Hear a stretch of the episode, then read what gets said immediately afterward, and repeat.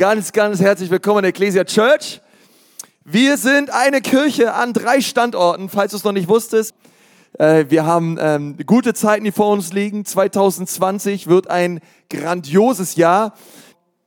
Und ähm, ich bin Gott dankbar für jeden Campuspastor und für all die Leiter und die Dreamteamler unserer Church, echt von ganzem Herzen. Gott ist so ein guter Gott. Gott ist so ein treuer Gott. Hey, und wir haben momentan diese Predigtserie mehr, sagt mal alle mehr. Und wir beschäftigen uns diese Wochen mit diesem Thema, dass Gott uns mehr schenken möchte. Dass Gott nicht möchte, dass wir stagnieren, dass wir auf der Stelle treten oder gar rückwärts gehen, sondern ich, ich glaube von ganzem Herzen, bei Gott gibt's immer ein Mehr. Er ist der Gott der Fülle, er ist der Gott des Überflusses und wir haben es nicht mit einem knausrigen, geizigen Vater im Himmel zu tun, der nicht mehr hat, der irgendwie erschöpft ist, der nicht mehr kann. Ja, sondern ähm, unser Vater im Himmel hat wirklich mehr für dein, seine Kinder, er hat wirklich mehr bereit für dich. Und ich bitte dich, dass du dich im Glauben so positionierst und sagst, Gott, in diesem Jahr erwarte ich mehr von dir. Äh, letzte Woche haben wir über dieses Thema geredet, mehr Tiefe weiß, wie es dir geht, aber ich hatte eine gute Zeit bei der Predigt letzte Woche. Ich glaube, dass Gott uns tiefer führen möchte als Kirche in seine Gegenwart und dass er mehr bereithält für uns. Wir wollen nicht stehen bleiben, wir wollen nicht nur bis zu den Knöcheln rein oder bis zu den Hüften, sondern ganz hinein in das, was Gott für uns bereithält. Wir glauben an einen Gott, der sich meldet, wenn wir uns bewegen. Die 21 Tage des Gebets sind stark. Ich habe so viel Gutes gehört aus den Standorten, auch in Erlangen, Ansbach, so viele Leute, die sich treffen, auch hier in Nürnberg. Und ich sage dir eins, es ist nie zu spät, zu fasten und zu suchen. Zu fasten und zu beten ist nie zu spät. Hey, gib deine Fastenvorsätze nicht auf. Du kannst in den nächsten zwei Wochen noch mit dabei sein. Fang an zu fasten, fang an zu beten und sehe, was Gott tun wird in deinem Leben, wenn du dich bereit, bereit machst, ihn zu suchen. Ich glaube von ganzem Herzen, dass, ähm, dass das, was wir unserem Körper entziehen an Dingen, ja, auch unserer Seele entziehen an Dingen, die wir sonst mir nix, dir nix konsumieren, ja, das ganze Jahr lang einfach hau rein, schau dir an, rechts rein, links rein, die Fülle. Oh, es tut so gut, wenn wir einmal sagen, hey, nee, jetzt ist mal Sense aus, Feierabend. Jetzt möchte ich mich mal ausrichten auf die Sache des Herrn. Danke für ein Amen. Mich ausrichten auf die Sache des Herrn und ich entziehe mich gewissen Dingen, damit Gott zu mir sprechen kann. Okay? Und, ähm, und heute möchte ich mit uns über das Thema mehr reden und zwar mehr Jesus. Sag mal Jesus. Ist immer richtig, Jesus zu sagen. Mehr Jesus. Und ehrlich gesagt, ist fiel mir recht schwer, diese Predigt vorzubereiten, denn ich dachte mir so, hey, über was wollen wir reden? Wenn es um Jesus geht. Jesus ist, wie, wie soll ich als Prediger über mehr Jesus reden? Wie kann ich auch nur ansatzweise das wiedergeben, was Gott möchte? Weil Jesus, ich meine, Jesus ist herrlich, Jesus ist heilig, Jesus ist riesig, Jesus ist souverän und wunderbar. Wie kann ich, sterblicher Mensch, auch nur ansatzweise ihn so zeigen, wie es ihm gebührt? Ist unmöglich. Und, und deswegen dachte ich, hey, ich möchte ich möchte heute eine sehr grundlegende Botschaft bringen. Ähm, grundlegend heißt nicht flach. Grundlegend heißt nicht oberflächlich. Grundlegend heißt nicht irgendwas in der Mitte, sondern ich glaube, dass diese Predigt eine Predigt sein kann, von der du jahrelang zehren wirst. Und sie wird dich in deinem geistlichen Leben in eine unglaubliche Tiefe hineinführen. Das wünsche ich mir. Ich wünsche mir, dass diese Predigt eine Predigt wird, die sich mit deinem Herzen ganz stark im Glauben verbindet und dass du zu einem Menschen wirst, der sagst, Jesus, mehr von dir. Ich glaube tatsächlich, dass Jesus alles ist, was wir brauchen. Ich glaube tatsächlich, dass er die Fülle ist. Ich glaube an die Gleichung Jesus plus nichts gleich alles. Ich bin da zutiefst von überzeugt, dass der Mensch, der Jesus hat, Jesus ist der Weg, die Wahrheit und das Leben. Er ist die Tür des Lebens. Er ist das Brot des Lebens. Dass die Menschen, die an Jesus glauben und ihr ganzes Leben ihm völlig anvertrauen, gesegnet sind und glücklich sind. Ich glaube das von ganzem Herzen. Weil er ist der Herr der Herren. Er ist der, er ist der Gott aller Götter. Er ist der einzige Weg zum Vater. Er ist der Retter. Er ist der Erlöser. Er ist der König. Er ist der Herr aller Herren. Er ist der wiederkommende Gott. Er ist alles, was wir brauchen. Jesus ist alles, was wir brauchen. Wir brauchen, wir brauchen mehr Jesus. Ich brauche nicht mehr von dem und mehr von dem und mehr von, nein, ich brauche mehr Jesus. Ich brauche mehr von Jesus in meiner Ehe. Ich brauche mehr von Jesus in der Erziehung, mehr von Jesus auf meiner Arbeitsstelle, mehr von Jesus in meinen Finanzen. Ich brauche mehr von Jesus. Ich brauche sein Reich und seine Kraft. Und ich möchte, dass wir gemeinsam uns ein Thema anschauen, in dieser Fülle, über, über was man reden könnte, mehr von Jesus, da könnte ich eine 52-teilige Predigtserie drüber halten. Mehr von Jesus. Hey, das ist, da könnte ich mein Leben drüber reden, mein Leben lang. Aber ich möchte mal, dass wir uns gemeinsam konzentrieren auf ein Thema. Und das bedeutet mehr, eine, eine, eine größere Offenbarung zu bekommen von der Liebe Jesu. Von der Liebe Gottes. Von der Liebe, die Jesus hat für uns. Und ich lade dich mal ein, ich, ähm, die Stelle aufzuschlagen, die wir so als die Kernstelle auch haben für diese Predigtserie in Epheser 3, Vers 20. Dort steht dem aber, und gemeint ist Jesus, der über alles hinaus zu tun vermag. Das bedeutet, Jesus ist in der Lage, alles zu tun. Über die Maßen mehr, als wir erbitten und erdenken können. Auf jeden Fall kann Jesus mehr tun, als ich beten kann und erdenken kann gemäß der Kraft, die in uns wirkt. Diese Kraft ist dieselbe Kraft, die Jesus Christus aus den Toten auferweckt hat. Sie ist wirksam in mir. Jesus möchte mehr tun. Mehr tun. Über die Maßen mehr. Sagt mal mehr. Über die Maßen mehr tun. Ihm sei die Herrlichkeit in der Gemeinde und in Jesus Christus auf alle Geschlechter hin von Ewigkeit zu Ewigkeit. Und wiederum, ich habe im griechischen Grundtext nachgeschaut. Das Wort, was hier für Gemeinde steht, ist Ecclesia. Das ist Ecclesia Church, was wir dort lesen. Ihm sei die Herrlichkeit in der Ecclesia Church und in Christus Jesus auf alle Geschlechter hin von Ewigkeit zu Ewigkeit. Amen. Das bedeutet, das Meer, was Gott für uns hat, das Tiefere, was er für uns bereithält, es ist nicht nur für uns da. Es ist nicht nur da, damit wir uns besser fühlen, damit wir groß rauskommen. Überhaupt nicht. Sondern das Mehr, und ich, ich bete, dass du das, das ist immer da, damit Jesus die Ehre bekommt. Damit er groß rauskommt. Damit er unterm Strich zählt. Denn ihm gebührt die Ehre in der Gemeinde. Keinem Pastor, keinem Menschen. Ihm gebührt die Ehre und die Herrlichkeit in der Gemeinde. Jesus allein. Man kann irgendwer dazu Amen sagen, irgendwas, irgendwas. Lasst mich doch nicht so hängen, Leute. So, Amen, ja, voll sehe ich auch so. Amen heißt, so sei es. So ist richtig. Über. Genau so. Und ich bete, dass diese Offenbarung tief in unsere Herz kommt, dass wir mehr brauchen von Jesus. Und wir wollen uns dazu eine Stelle anschauen aus dem Johannesevangelium, die Kapitel 13. Und dort ähm, lesen wir ein, ein ganz, ganz en, entscheidend wichtige Verse, wenn es um die Liebe Gottes geht.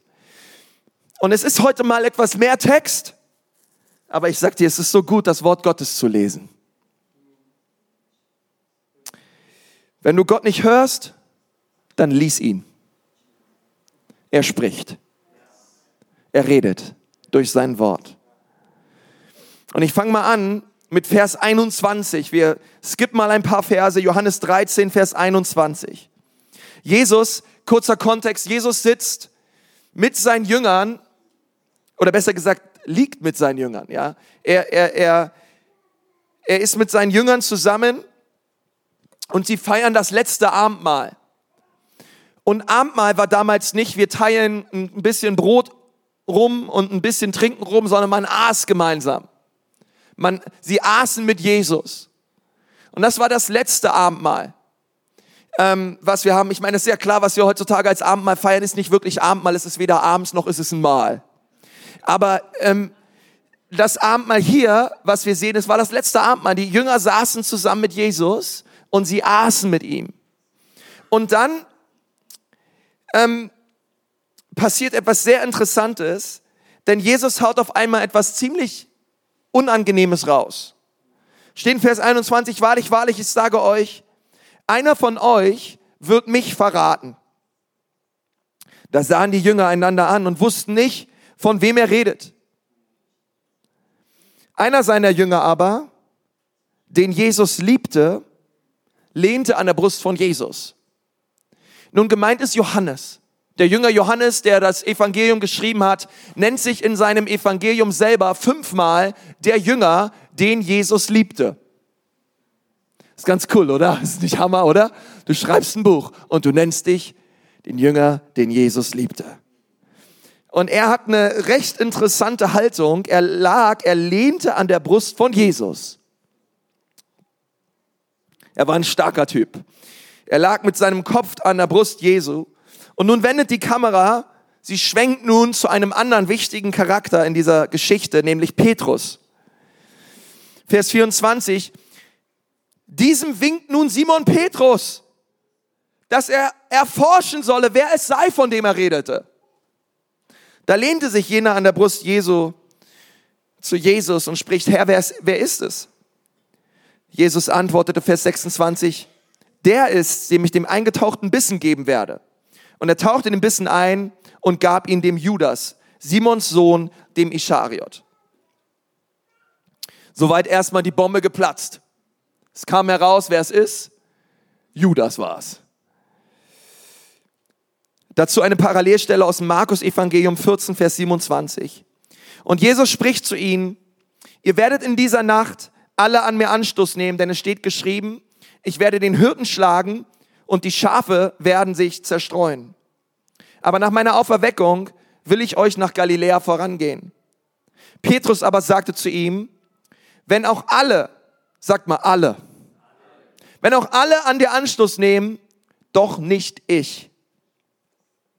Und Jesus spricht zu ihm, wahrlich, ich sage dir, heute in dieser Nacht, ehe der Hahn zweimal kräht, wirst du mich dreimal verleugnen. Er aber sagte, desto mehr, wenn ich auch mit dir sterben müsste, sagt Petrus, werde ich dich nicht verleugnen. Das gleiche sagt noch alle anderen. Zu noch eine Stelle aus dem Korintherbrief. Paulus spricht dir in 1. Korinther 2, Vers 2 etwas sehr Wichtiges. Er sagt, denn ich hatte mir vorgenommen, unter euch nichts anderes zu wissen als nur Christus und ihn als gekreuzigten. Petrus und Paulus, Johannes, all diese Namen. Wir wollen gemeinsam schauen, was das für uns bedeutet heute. Denn ich glaube, Gott möchte durch sein Wort zu uns sprechen. Paulus war hochgradig intellektuell. Er hatte viel drauf. Er war ein Gelehrter. Und er hat gesagt, all die Informationen, all das, was ich weiß, all die Theologie, ich möchte nur eine Entscheidung treffen. Ich werde mein Leben lang leidenschaftlich dafür sein, was Jesus Christus am Kreuz für mich tat. Das ist das, wo ich raufschauen möchte. Und ähm, einfach, vielleicht können wir einfach mal die Augen schließen, lass uns mal gemeinsam beten. Herr Jesus, wir danken dir von ganzem Herzen, Herr, für deine Liebe. Und Gott, ich bete, dass du jetzt zu uns sprichst, Herr, durch dein Wort, dass du uns ganz viel Freude schenkst beim Zuhören und mir Freude schenkst bei der Verkündigung. Gott, und dass du unsere Leben veränderst. In Jesu wunderbaren Namen. Amen. Amen. Hast du dich bei Kindern schon mal gefragt, vielleicht waren es deine, andere, deine eigenen oder andere, wobei wahrscheinlich am meisten bei deinen eigenen, wenn ich sie das jetzt gucken lasse, was wird das wohl mit ihrer Seele anstellen? Kennt ihr das, ja? Oder du fragst dich so, wenn ich sie das jetzt machen lasse, wo führt das wohl eines Tages hin? Wenn ich sie jetzt schreien lasse, oh oh, nicht, dass sie in 14 Jahren lange seelsorgerliche Therapiestunden braucht. Herr, hilf uns.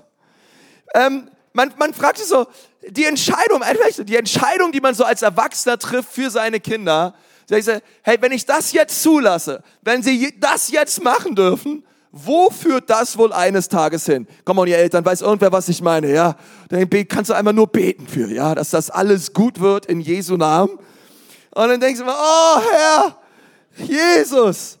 Und ich denke immer so, warum machen wir das eigentlich nur bei den Kindern? Warum, warum wenden wir dieses Prinzip nicht an uns selbst an? Wenn ich das jetzt gucke, wo führt mich das eigentlich hin? Wenn ich diese Serie jetzt anfange zu schauen, wo wird das wohl enden? Wenn ich anfange, das zu sagen und das zu tun, wenn ich jetzt diese Entscheidung treffe, die Entscheidung ist echt wichtig für mein Leben. Wenn ich diese Entscheidung jetzt treffe, wo führt dieser Weg mich wohl hin? Stephen Covey hat mal ein Buch geschrieben, Sieben Schritte zur Effektivität. Ein sehr lesenswertes Buch. Und er schreibt dort in einem Kapitel etwas ein, über ein sehr wichtiges Prinzip im Leben. Und ich glaube, dass dieses Prinzip so wichtig ist. Und dieses Kapitel lautet, du musst schon am Anfang das Ende im Sinn haben. Du musst schon am Anfang das Ende im Sinn haben. Und ich glaube, es ist so wahr. Wenn ich mir überlege, direkt am Anfang, hey, wo führt mich das wohl eines Tages hin. Und wir müssen uns darüber im Klaren sein, dass es Jesus primär darum geht, wie du den Lauf vollendest. Jesus möchte, dass du durch die Ziellinie läufst. Jesus liebt es, wenn du gut anfängst, aber er feiert es noch viel mehr, wenn du gut aufhörst. Jesus möchte, dass du gut anfängst, aber er möchte, dass du durchhältst und dass dein Leben am Ende in seinem Reich, in Christus Jesus endet. Dass du diesen Lauf auf dieser Erde auch vollendest, dass das gute Werk, was er in dir begonnen hat, auch zu Ende gebracht wird. Denn das Christsein ist kein Sprint, ist ein Marathon. Und dieser Marathon, Freunde, der kann manchmal sehr lang sein. Da gibt es Herausforderungen, da gibt es Stürme, da gibt es Nöte. Dort gibt es viele Probleme. Dort gibt es Anfechtungen. Dort gibt es Verfolgung. Dort gibt es, viel, gibt es Menschen, die uns aufgrund unseres Glaubens verurteilen, schlecht über uns reden, gar verfolgen könnten. Aber Jesus sagt, haltet fest. Lauft bis zum Ende durch, auf dass ihr den Preis erlangt. Schaut nicht nach rechts und nach links, schaut auf Jesus, den Anfänger und Vollender unseres Glaubens. Ja, da können wir Jesus mal einen Applaus für geben, weil er ist daran interessiert, dass du den Lauf vollendest. Und das ist eine ganz wichtige Geschichte. Ich muss mich aber fragen, umso mehr fragen, hey, warte mal, wie soll mein Leben eigentlich verlaufen? Ich muss am Anfang das Ende im Sinn haben. Und ehrlich gesagt, wenn ich eines Tages sterbe, dann möchte ich gerne bekannt sein dafür, dass ich ein Mann war, der Jesus gepredigt hat. Nicht nur gepredigt hat, sondern auch gelebt hat. Ich möchte jemand sein, der das Kreuz gepredigt hat und das Kreuz Jesu Christi groß gemacht hat. Und weißt du, es ist so wichtig, sich diese Gedanken zu machen. Denn ehrlich gesagt, wir werden noch durch vieles durchgehen. Und ich preise den Herrn, dass er mit uns ist. Ähm, aber wir müssen uns genau überlegen, hey, für was lohnt es sich zu leben? Für was lohnt es sich zu sterben? Und wenn ich möchte, dass auf meinem Grabstein steht, dass Jesus mein Ein und alles war, dass, dass ich so dankbar bin für das, was er am Kreuz für mich getan hat, dann muss ich mich heute die Frage stellen, was tue ich heute dafür, dass das eines Tages dabei rauskommt? Wenn du ein Mann Gottes werden möchtest, eine Frau Gottes werden möchtest, wenn du sagst, Gott, ich möchte, dass du mehr tust durch mein Leben, dann müssen wir uns heute die Frage stellen, hey, was können wir ganz praktisch dafür tun? Nun, es scheint so, als wenn ein Mann in dieser Geschichte uns sehr dabei hilft, dieses Prinzip am Anfang das Ende im Sinn zu haben zu verkörpern und sein Name ist Johannes. Ich glaube, er hat dieses Prinzip verstanden, was es bedeutet, ein Leben zu leben, welches am Kreuz endet. Wir lesen in Johannes 19, Vers 25, es stand aber bei dem Kreuz Jesu seine Mutter und die Schwester seiner Mutter. Maria, die Frau des Klopas und Maria Magdalena. Wenn du noch auf der Suche bist nach einem Namen für deinen Sohn, Klopas wäre doch mal eine Option. Vers 26. Als nun Jesus seine Mutter sah und den Jünger dabei stehen, den er lieb hatte, hier wieder, den Jünger dabei stehen, den er lieb hatte, spricht er zu seiner Mutter, also Johannes ist gemeint, Frau, siehe dein Sohn. Darauf spricht er zu dem Jünger, siehe deine Mutter.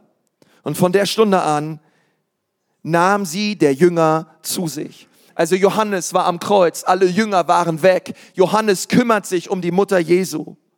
Es gab nur einen Jünger von zwölf der am Ende am Kreuz war, an den Füßen Jesu, in der wohl schwersten Stunde und der schwersten Zeit, durch die Jesus jemals gegangen ist. Es war Johannes. Und ich frage mich, ob es Dinge gibt, die wir lernen können aus dem Leben von Johannes, damit auch wir ein Leben führen können, welches am Ende am Fuß des Kreuzes endet. Was kann ich heute tun, dass ich ein Mann des Kreuzes bin, dass ich jemand bin, dass ich sage, Gott, mein Leben soll dort sein, wo du bist. Weil die Frage müssen wir uns stellen, wo war eigentlich Petrus? Eine sehr wichtige Frage, denn Petrus war augenscheinlich nicht am Kreuz.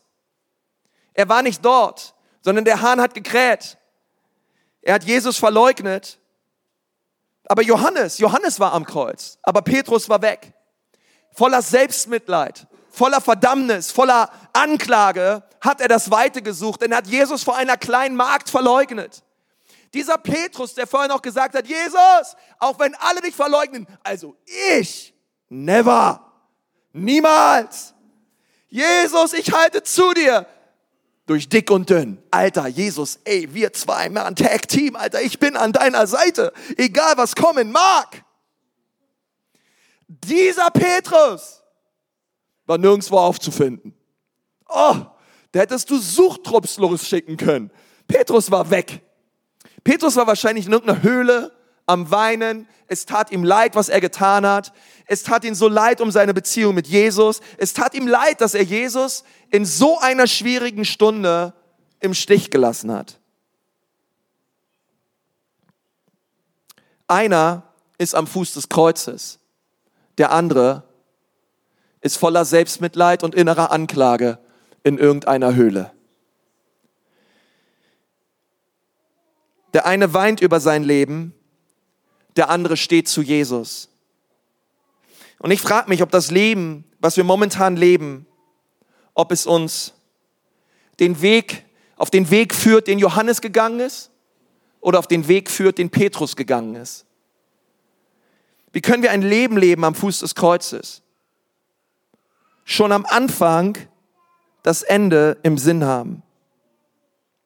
Wie kommt es, dass Johannes der einzige Jünger war, der am Kreuz war?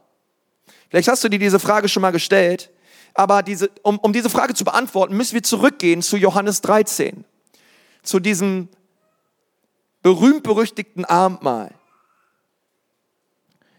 Viele glauben in dieser Geschichte, naja, es geht ja so viel um Judas, aber lass mich dir sagen, dieser Geschichte, es geht um Jesus. Es geht immer um Jesus. Und, und danach geht es um Petrus und Johannes.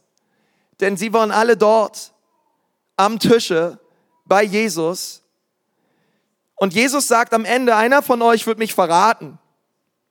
Und ehrlich gesagt, ich finde dieses Szenario schon fast ein bisschen kriminalistisch. Das lädt einen quasi förmlich von außen dazu ein, mitzuraten, wer es wohl sein mag. Ja, Jesus lässt da die Bombe platzen, ja, einer von euch wird mich verraten. Uh, uh, einer von uns, hoffentlich nicht ich. Okay, warte mal. Und du lässt sofort die letzten dreieinhalb Jahre Revue passieren. Okay, warte mal. Ich war eigentlich immer bei Jesus dabei. Also ich war eigentlich, ich, ich mag ihn auch voll. Ich, ich, nee, auf keinen Fall werde ich jemals Jesus über, also auf gar keinen Der Nathanael, der Matthäus, der Bartholomäus, Hm, vielleicht Petrus, na Petrus, oder? bei dem weiß man nie, der haut immer Sachen raus. Oder war es doch Judas, ja, der mit der Kasse, der ist auch immer so ein bisschen, ah, immer weggelaufen, weggegangen, hat immer heimlich die Kollekte gezählt, ja. Ah. Und jeder, und jeder war so am, am überlegen, hey, wer kann es sein? Und du bist doch von außen nicht so, ah. Und, und ich meine, die meisten von uns, wir kennen die Geschichte, aber ich glaube, es gab so viele Befürchtungen und Verdächtigungen in diesem Raum. Du hättest, glaube ich, eine Stecknadel fallen hören. Weil das war so krass, weil Jesus gesagt, einer von euch. Es kam nicht einer von außen, nicht irgendein Römer daher, nicht irgendein Pharisäer daher, sondern einer von euch, von meinem tiefsten Freundeskreis, wird mich überliefern.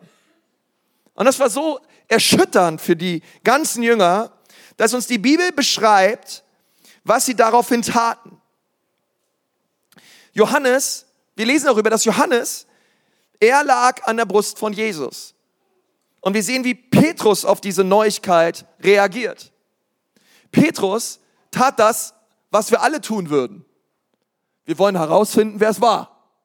Oh, Jesus, was hast du da gesagt? Ich finde heraus, wer es ist. Und zwar sofort. Und, und, und, und ich kann mir vorstellen, Petrus stand auf, er ging rum, er war hektisch.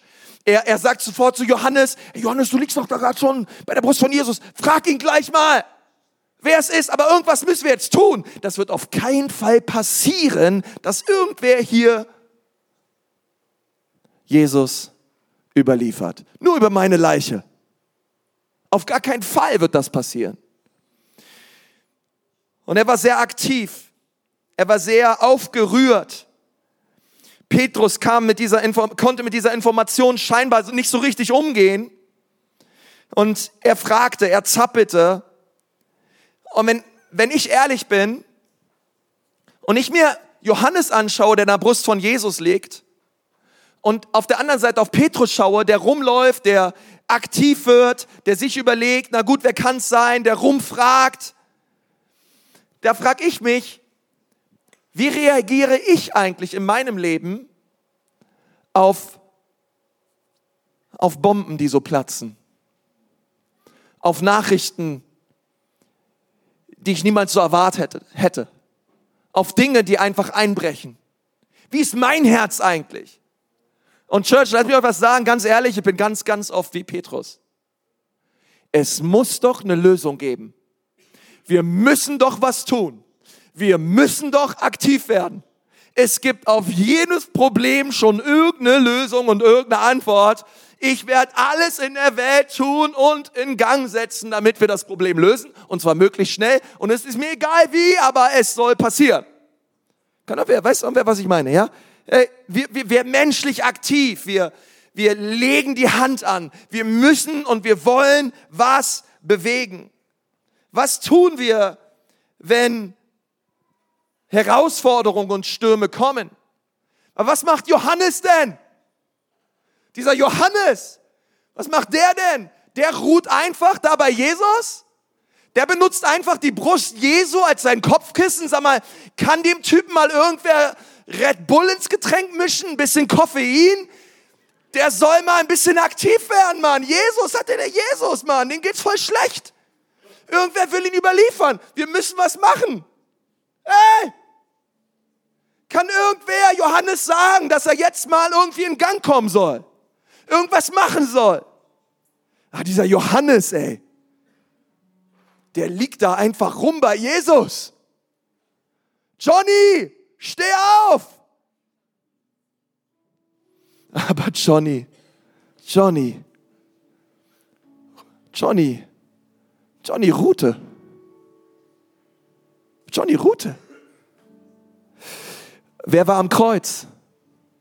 Petrus oder Johannes? Johannes.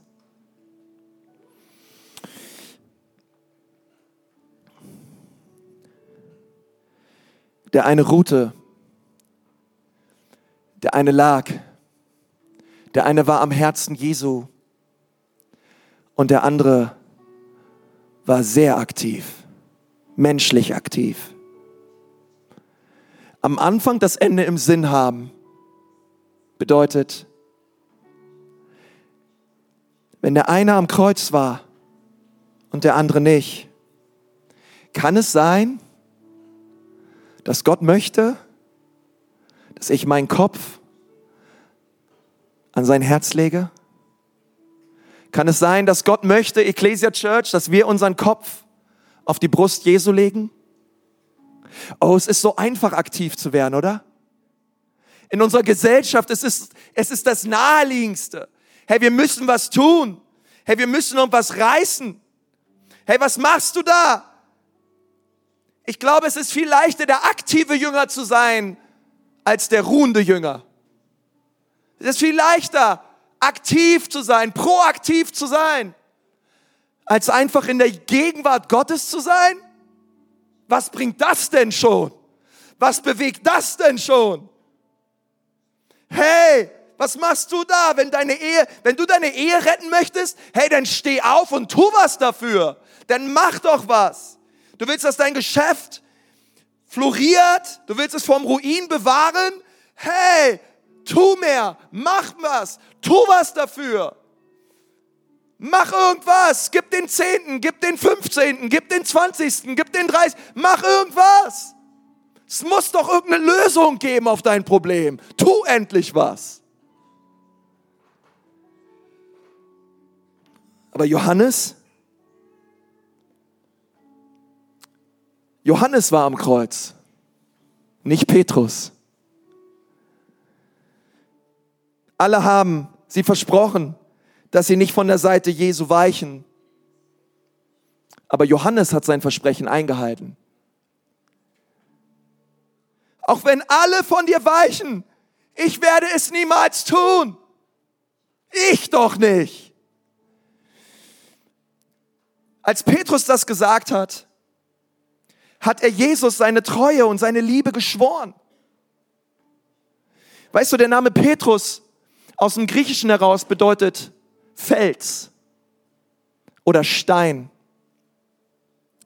Weißt du, als Gott die Gesetze gab im zweiten Mose, dann schrieb er sie, er brach sie, er brach die steinernen Tafeln heraus aus einem Felsen und er schrieb sie mit seinem eigenen Finger auf steinerne Tafeln. Petrus in unserer Geschichte, er steht für das Gesetz. Weißt du, was der Name Johannes bedeutet?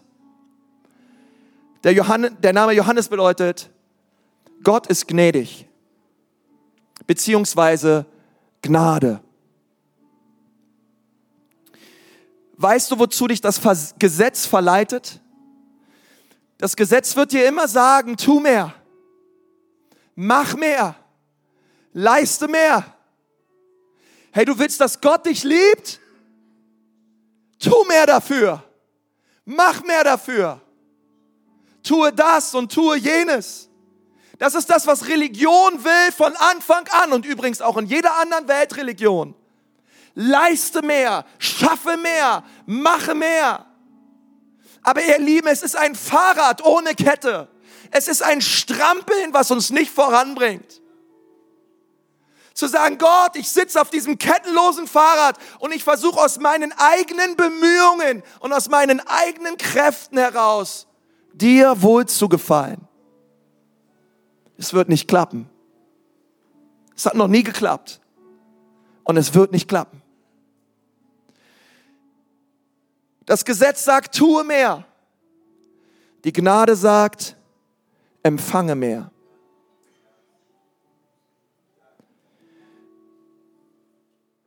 Das Gesetz kommt und es verändert uns von außen.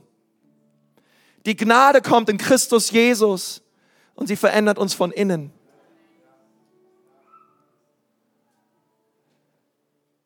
Das Gesetz sagt, du musst werden.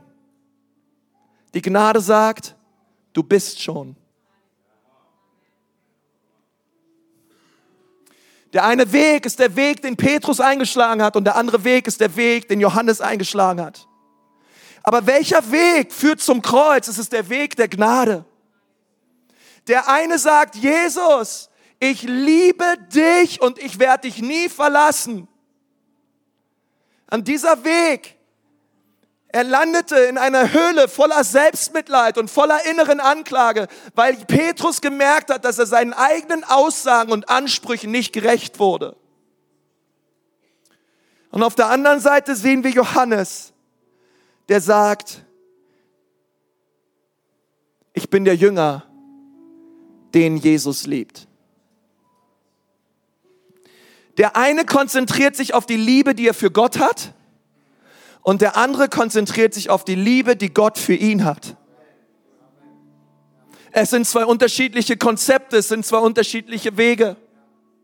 Der eine tut alles dafür, um Gott zu lieben, und der andere positioniert sich, um die Liebe Gottes zu empfangen. Er war der Jünger, den Jesus liebte, nicht der Jünger, der Jesus liebte. Für Johannes war es klar, ich muss die Liebe Gottes empfangen. Warum war Johannes am Kreuz? Weil als er an der Brust Jesu lag, lag sein Ohr an seinem Herzen. Und mit seinem Ohr hat er gehört, wie das Herz Jesu für ihn schlug. Oh, Ecclesia Church, das ist der Ort, wo wir sein müssen. Mit unserem Ohr an dem Herzen Gottes. Wir müssen hören. Jeder einzelne von uns, wir müssen tiefer hinein. Wir müssen die Wahrheit hören. Du bist mein geliebter Sohn. An dir habe ich all mein Wohlgefallen. Du bist meine geliebte Tochter. An dir habe ich all mein Wohlgefallen. Hey, sollten wir Gott dienen? Sollten wir die Hütte einreißen für Jesus? Sollten wir für Christus aktiv werden? Ja und Amen. Absolut. Aber nicht aus uns selbst heraus, nicht aus unserer Kraft heraus, sondern wir müssen zuerst, zuallererst ans Herz. Zuallererst in die Beziehung. Zuallererst sein Herzschlag hören. Mehr, mehr Gott, schenk uns eine größere und tiefere Offenbarung deiner Liebe für uns. Und so wichtig, die wichtigste Frage stellen an diesem Tag. Und die Frage lautet, wer bist du? Wohin tendierst du? Wie geht es dir? Wer bist du? Bist du Petrus? Bist du Johannes? Welchen Weg schlägst du ein? Wenn ich über unsere Church denke, die Ecclesia Church, dann denke ich nicht nur über heute nach, sondern denke ich über das nach, was am Ende sein könnte. Ich denke über das nach, was Gott tun möchte. Und ich weiß eins, als Church, jeder einzelne von uns wird nur dorthin kommen, bis ans Ende. Wenn wir uns die nächsten Jahrzehnte, die nächsten Jahre, die nächsten Monate, wer weiß, wie lange wir leben, wenn wir uns mit der einfachen Wahrheit, aber zutiefst tiefen Wahrheit beschäftigen, wie sehr der Vater uns liebt. Eine Offenbarung bekommen seiner Tiefe, seiner Breite und seiner Höhe, die Tiefe, Breite und Höhe seiner Liebe für uns. Und wenn ich das tue und ich immer wieder bade im Geist, mit meinem Herzen, der Liebe Gottes, die Gott für mich hat, wird mich das immer dahin führen, dass ich ein Mensch werde, dessen Leben am Fuße des Kreuzes endet.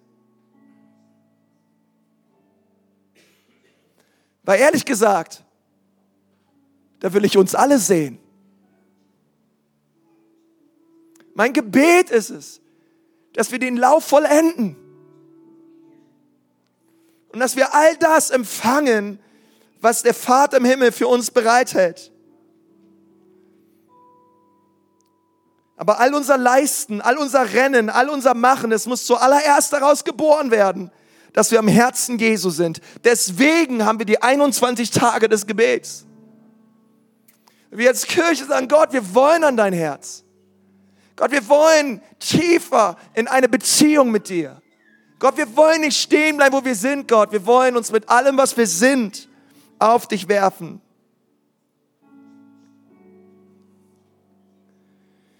Und ich möchte sagen, egal wie tief du gefallen bist, vielleicht geht es dir wie Petrus und du sagst, hey, ich bin auch weg, ich habe Jesus enttäuscht. Ich lass, lass mich dir sagen, das Kreuz Ist so wunderbar. Es wäscht dich rein von allen Verfehlungen. Jesus hat Petrus dreimal gefragt, liebst du mich? Weißt du warum dreimal? Weil er ihm dreimal verleugnet hat. Wie Jesus gesagt hat, ist alles gut. Ist alles gut, Petrus. Ist alles gut. Aber du wirst die Lektion lernen müssen, an mein Herz zu kommen.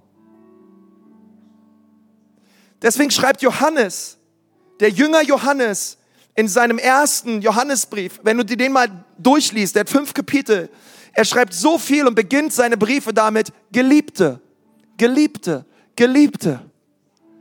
Weil er immer unbedingt eine Sache, eine Sache klar und feststellen wollte für alle, die seine Briefe lesen.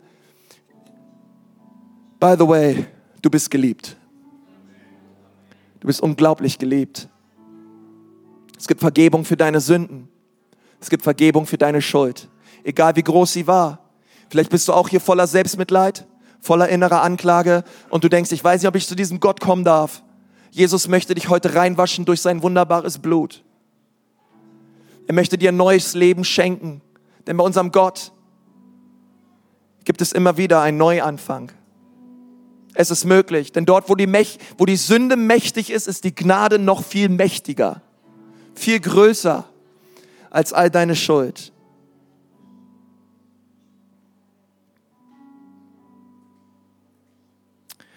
Aber wenn du dir diese Momentaufnahme vor Augen hältst, Petrus unruhig und voller Hast oder Johannes dicht und nah am Herzen Jesu, welches Bild passt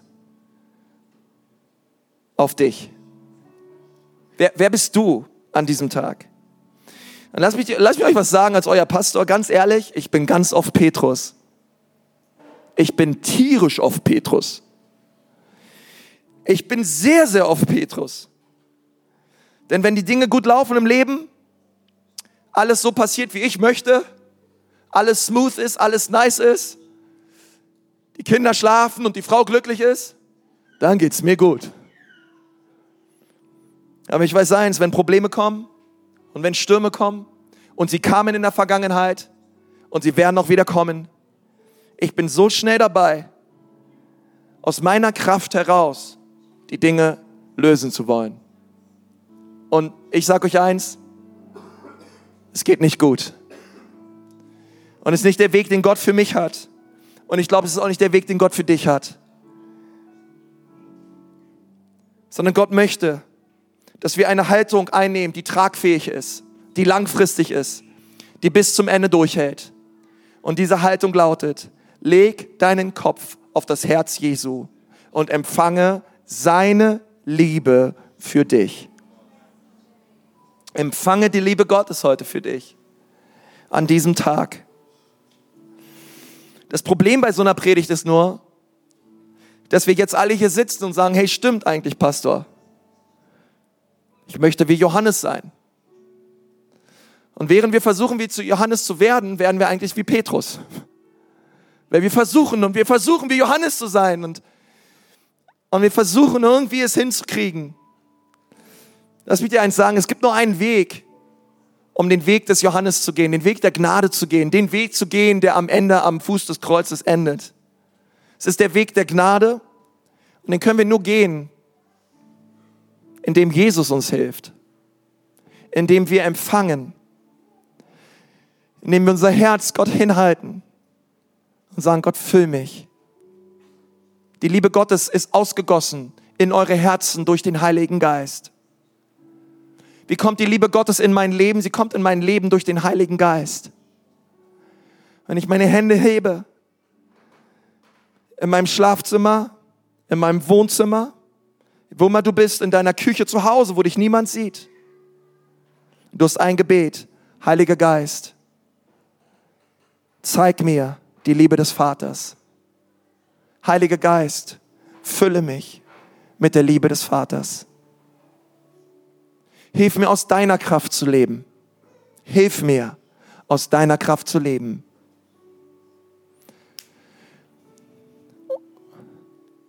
Und du wirst sehen, wie Gott deine Gebete erhört. Und wie mit er, er mit seiner Kraft in dein Leben kommt. Und du nie mehr der gleiche bist. Lass uns mal gemeinsam beten. Aber dort, wo wir sitzen, die Augen schließen. Oh Herr Jesus, wir wollen dir sagen, dass wir dich so lieb haben. Und wir wollen dir sagen, dass wir deine Liebe empfangen wollen. Deine Liebe für uns ist so kostbar.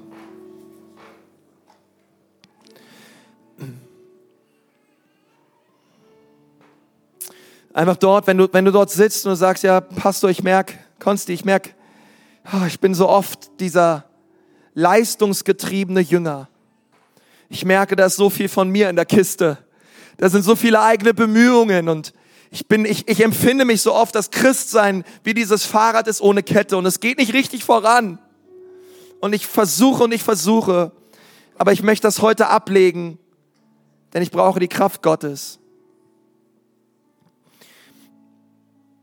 Du brauchst dich nicht zu melden, aber vielleicht einfach dort, wo du gerade sitzt, dass du einfach deine Hände so öffnest und dass du alles von Gott empfängst gerade. Weil er ist hier. Empfange. Empfange vom Vater im Himmel. Empfange seine Wahrheiten für dein Leben. Empfange die Kraft des Heiligen Geistes für dein Leben. Empfange sie gerade jetzt. Sag, Herr, hier bin ich. Fülle mich. Herr, hier bin ich. Nicht mehr länger lebe ich, Herr, sondern du lebst in mir. Ich empfange vom Himmel die Liebe des Vaters.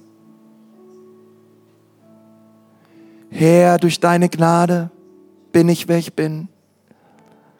Herr, du befähigst mich, meinen Kopf an dein Herz zu legen und deinen Herzschlag zu hören.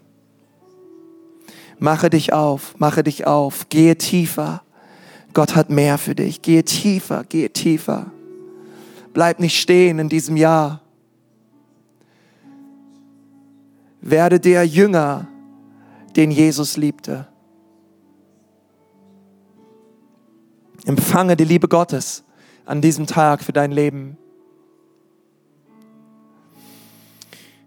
Und wenn du hier sitzt und du sagst, ja, Konsti, ich merke, ich brauche Jesus. Ich brauche Jesus. Vielleicht wurdest du eingeladen, vielleicht kommst du schon öfter, bist das erste Mal hier. Und wenn ich dich fragen würde, hast du eine lebendige Beziehung zu Jesus? Du könntest diese Frage nicht richtig beantworten mit vielleicht oder nein oder ich weiß nicht. Du kannst heute eine Entscheidung treffen für Jesus. Du kannst ihn bitten, dein Herr und dein Retter zu werden. Du kannst ihn bitten, dass er dir vergibt und dich neu macht. Wenn du das gerne möchtest,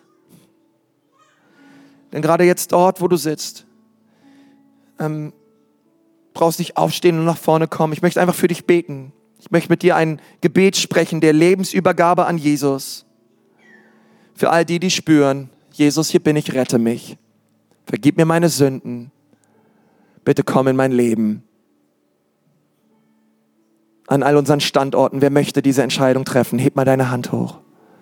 Sag mir, Jesus, hier bin ich. Rette mich. Rette mich von meinen Sünden. Danke, gute Entscheidung. Danke, danke, danke. Sehr gute Entscheidung. Jesus, wir danken dir. Danke. Sind noch mehr Menschen da? So eine gute Entscheidung. Danke, deine Hand sich auch. Könnt die Hände wieder runternehmen. Einfach dort, wo du sitzt, bete, Jesus, bitte komm in mein Leben. Vergib mir, dass ich mein Leben lang ohne dich gelebt habe.